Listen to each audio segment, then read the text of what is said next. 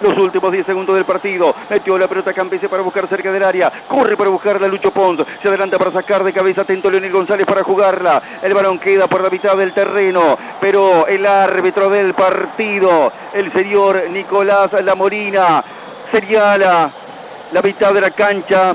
Ahí se viene para buscar la pelota. Ha decretado, ha señalado el final del partido en Mendoza. Nueva caída para Banfield en el torneo.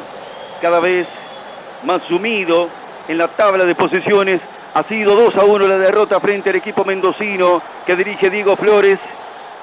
Indudablemente hemos visto que Banfield trasladó hasta Mendoza todos sus avatares futbolísticos y de otro tipo.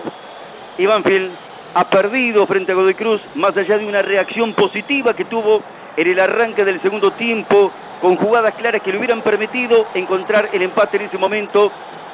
Después el juego de Banfield volvió a tener las mismas deficiencias, las mismas dificultades.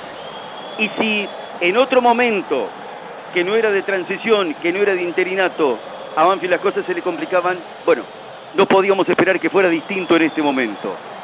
Otra derrota más para Banfield, que necesita recomponerse, que necesita reorganizarse y construir un proyecto, pero que también necesita puntos. Y los puntos se le siguen escapando.